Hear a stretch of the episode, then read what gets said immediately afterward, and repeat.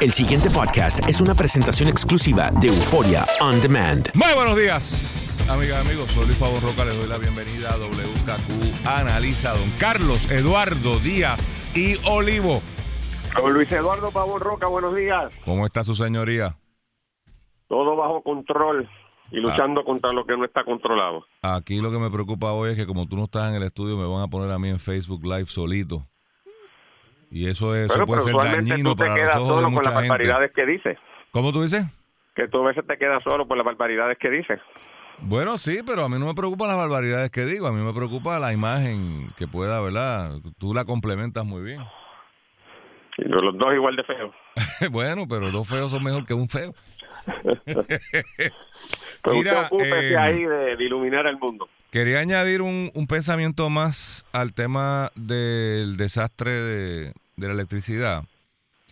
Eh, y es que eh, dos cosas para puntualizarlas ya formalmente. Uno, hay que entender que ahora el gobierno le echa la culpa al cuerpo de ingenieros, pero es que es el gobierno el que trae el cuerpo de ingenieros ante la falta de recursos económicos. O sea, eh, si tú examinas las declaraciones de algunos gobernadores hace tres o cuatro meses, algunos gobernadores que no son de aquí, por supuesto, de los estados, o si preguntas a la gente que sabe del tema, te dicen que el cuerpo de ingenieros es el último recurso que se utiliza. o sea, el cuerpo de ingenieros no está para estar tirando cables por ahí. De hecho, no lo hacen, lo que hacen es que contratan para alguien, a, alguien que lo haga. Pero esa, esa usualmente no es su función. Ellos son muy puntuales en, en- trabajos de ingeniería que, que- que hacen. Eh, lo que pasa es que ante la realidad fiscal de Puerto Rico, o el gobierno sacaba una chequera que no tiene fondos, hay chequera, lo que no hay es fondos, eh, aunque hasta eso no está claro, eh, o pues lo que paga el cuerpo de ingenieros, pues lo paga ellos directamente, o sea, no, no es un problema de reembolso. El segundo tema, Carlos, que hay que poner en perspectiva, y el gobierno no lo está diciendo, es que en marzo 18 o 19, me han dado los dos números, aparentemente hay un issue de cómo se calcula, se acaba el pago por parte de FEMA del 100% de los gastos. Se supone que hay un pareo que se da desde el día 1. El, el presidente Trump eximió a Puerto Rico durante los primeros seis meses de la emergencia, por eso es que eh, es un issue de cálculo, porque depende cómo- cuál es el punto de partida, pues van a dar los seis meses. Pero es en marzo en algún momento. Carlos, eh, se acaba ese 100% de pago por parte de FEMA, lo que significa eh, que hay un por ciento que tiene que pagar el Estado, en este caso eh, el territorio, ¿no? Y entonces, la pregunta si tú eres contratista es, ¿y de dónde el gobierno territorial va a pagar si ni chavos tiene para el combustible de energía eléctrica? Yo me voy a quedar pillado. O sea, ese es el pensamiento del, del- del privado. O, o cuando digo privado, quiero decir de la agencia, ya sea una corporación privada o pública de los Estados Unidos, porque no piensen que cuando el gobernador, el gobernador de Nueva York manda para acá las brigadas es de cachete. O sea, todas esas agencias pues, mandaron su- su- sus equipos y sus obreros y sus materiales y eso pues se factura. Vea, s- presumiblemente si es gobierno a gobierno, pues a un rate un poco más, más económico, pero es, un negocio, o sea, esa- esa gente no está donando eh, esas cosas sin que hayan donado alguna que otra vaina por ahí. Así que, Carlos, esa es la realidad del país.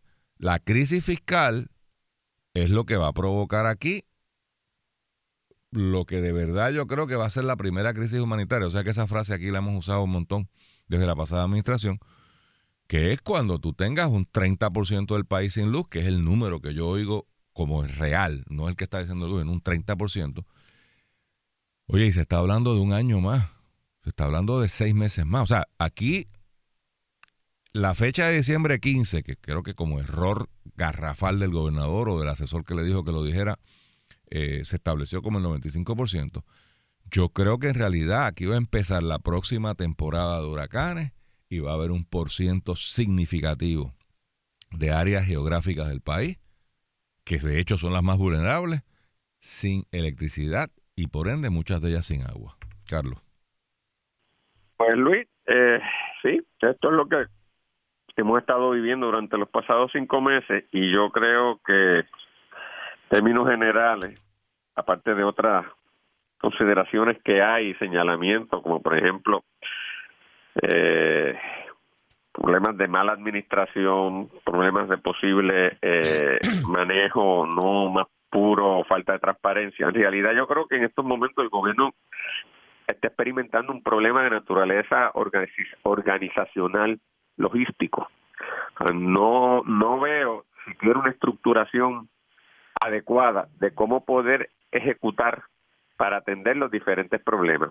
Tú has estado básicamente eh, enfatizando y concentrándote en energía eléctrica porque eh, es tal vez el, más dramático en el día a día de uno y en el desarrollo también de la actividad económica. Pero yo creo que el mismo problema logístico, si tú te vas actividad por actividad del gobierno, lo vas a experimentar. Vamos a carretera, semáforo de reportación, mantenimiento, mejorar los hoyos, ¿qué hace? ¿Cuál es el cómo se está atendiendo eso? ¿Cómo va a ser? ¿Cuándo, cuándo esperemos tener eso en condiciones aceptables. ¿Cuándo lo vamos a tener a nivel de un país de primer mundo como una vez lo tuvimos? Eh, con las escuelas. Eh, sí, está, se habla aquí de estas posibilidades de, la escuela, ¿verdad? Alianza o charter, eh, lo de los vales educativos, pero ¿cómo, cómo, ¿cómo se va a estructurar? ¿Qué se va a hacer? ¿Cómo vamos a atender la situación que hay? Lo mismo de los condados y esta cosa de los municipios, que hoy también se habla en la prensa yo Luis, yo no veo una capacidad en la práctica de ejecución, por lo tanto, podrá haber, vamos, vamos a partir, y eso obviamente yo creo que nadie tiene duda, de que aquí el gobierno, y todos queremos que haya energía eléctrica y que haya energía eléctrica confiable y que haya capacidad para suplirla a las empresas y de una manera barata y que haya el mejor sistema de, de educación. Pero ¿cómo esas ideas sueltas que hay se pueden ejecutar. Y quién va a supervisar esto y quién va a ejercer los controles, pues si el modelo eh, de lo que viene por ahí, el ejemplo es energía eléctrica, pues yo me asusto de verdad. Y creo que esa es una de las cosas que de inmediato el gobierno y la administración del doctor Rosselló, eh, Luis, tiene que comenzar a atender. No hay un una ejecución ni una supervisión en la, en la ejecución por parte de la gestión gubernamental. Es que Yo sigo insistiendo, el gobernador piensa mucho, se prepara, lee, no dormirá, pero eso se quedó allí en el, en el salón donde él eh, dedica eh, eh, esa reflexión o ese estudio, porque él fuera de del Palacio de Santa Catalina, la realidad es totalmente distinta de lo que conceptualiza el gobernador en su mente allá en Fortaleza. Eh, sí, o sea, y, hubo una época donde por lo menos legislaban, ya ni eso, ¿no?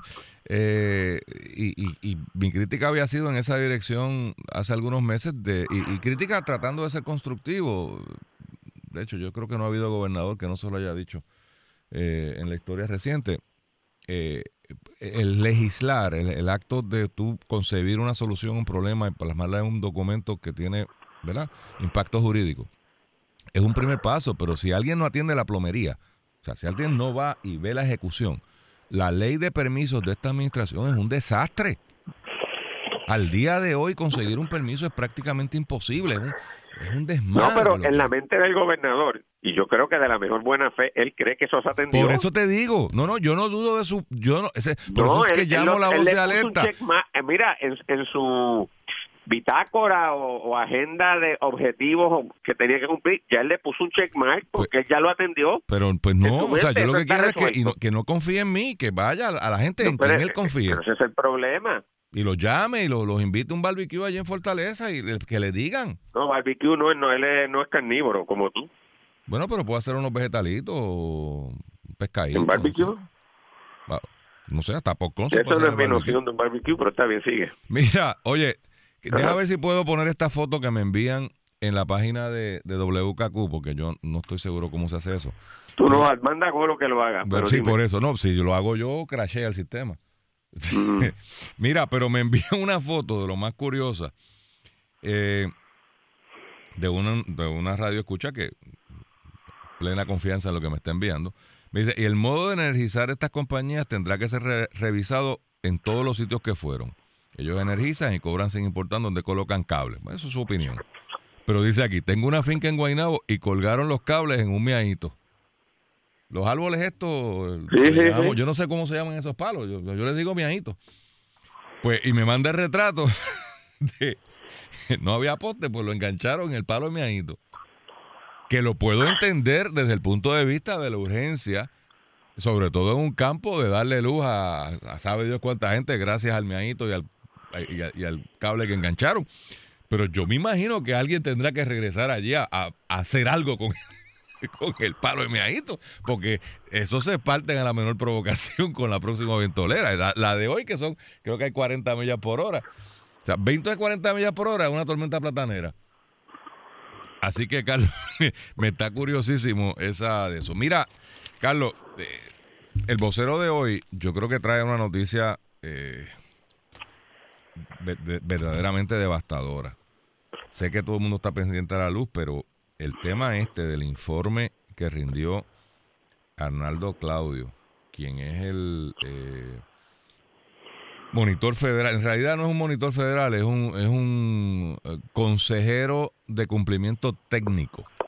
Ese es el título correcto en español.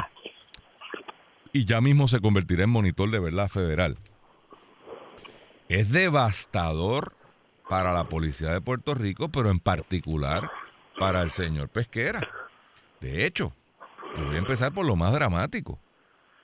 Aquí se está diciendo que el señor Pesquera violó la ley y se burló del, Senado de Puerto Rico. ¿Y, ¿Y, por qué digo esto? Cita directa. La evidencia demuestra que la cadena de mando de la policía de Puerto Rico fue quebrantada durante el evento. Se refieren al primero de mayo. El primero de mayo, el secretario Pesquera quien al momento no era parte de la cadena de mando a cargo de las actividades relacionadas al Día de los Trabajadores, impartió órdenes operacionales a un coronel de la Policía de Puerto Rico, no revelado, sobre las operaciones de ese día. Fin de la cita, señala el informe. El gobernador Ricardo Rosselló nombró a Pesquera como secretario del nuevo DSP, o sea, el Departamento de Seguridad Pública, el 28 de abril, tres días antes de la concentración frente a la Junta eh, frente a la oficina de la Junta Fiscal. Fue confirmado el 8 de mayo por el Senado. Cuando usted tiene un nombramiento y el Senado está en funciones, el nominado no puede asumir el cargo hasta que no sea confirmado por el Senado. Eso está, esa es disposición constitucional. Y lo que está diciendo Arnaldo Claudio, for the record, for the federal record. Lo que le está diciendo al juez el PI, este señor Pesquera se pasó por donde no le da el sol la constitución de Puerto Rico, el Senado de Puerto Rico, las leyes, y actuó ilegalmente. Esa es mi opinión, eso no lo dice Claudio, por supuesto. Yo estoy concluyendo a base de lo que, porque quiero estar claro, no quiero, el, el, del dato, yo hago el análisis. Aquí Pesquera actuó sin jurisdicción al darle instrucciones, al, operacionalmente correr la policía siete días antes de que el Senado de Puerto Rico confirmase su nombramiento. Eso, a menos que tú tengas una teoría que me puedas compartir, es un acto ilegal de el señor Pesquera. Y vuelvo y repito, está en las 166 páginas que Arnaldo Claudio le zumbó por escrito, for the record, al juez El Pi en esta evaluación. Esto es muy serio, porque el informe también concluye que, bueno, déjame no decir que el informe concluye. Uno puede inferir de lo que dice el eh, informe que la policía es parcialmente responsable por lo que allí sucedió. Y me someto al récord de Melissa Correa. De otra parte, en el informe se señala que la policía reconoció que falló al no proveer información a los manifestantes a través de megáfonos. Se suponía que los agentes comunicaran a los participantes las órdenes de dispersión y las rutas para abandonar el área. El monitor federal consideró que si se hubiese utilizado el megáfono para informar a los manifestantes sobre las directrices, se pudo haber disuadido la resistencia de algunos y su comportamiento agresivo. Obviamente es una opinión de Claudio que está sujeta a ser rebatida como toda opinión, pero me tiene mucho sentido con los visuales que vimos ese día, que de momento allí habían policías en un lado, habían policías en otro, no se sabía la hora que era, era un revolú y parecía que nadie estaba a cargo. Eh, dice y confirma Michelle Hernández, ¿te acuerdas que era la mala de la película siempre?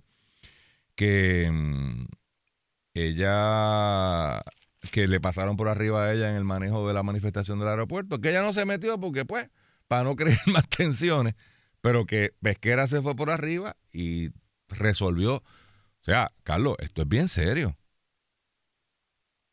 Carlos. Hola. Se me perdió Carlos. Eh, ya, ya aparecerá. Em, en otro artículo, a la página 3 de... Luis, ¿me oye? Ahora te oigo. Sí, no, mira, no, que te iba a decir, no sé cuánto tiempo tenemos antes de la pausa, pero yo tengo una impresión totalmente distinta de ti. Ok. Tenemos como, como cinco minutos. De la labor de un monitor y ciertamente yo votaría todo esto a la basura. Pero tú dime si entro ahora o vamos a la pausa. Son las 9.18, la pausa de las I-22, así que tienes cuatro minutos. Yo creo que Cuatro minutos. Pues empezamos y seguimos después. Mira, ¿por qué te digo esto? Yo, cuando, déjame ponerlo en contexto, yo filosóficamente estoy en contra de estos monitores y de la pretensión de la rama judicial de venir a básicamente ejercer funciones que le corresponden, en este caso, al Ejecutivo.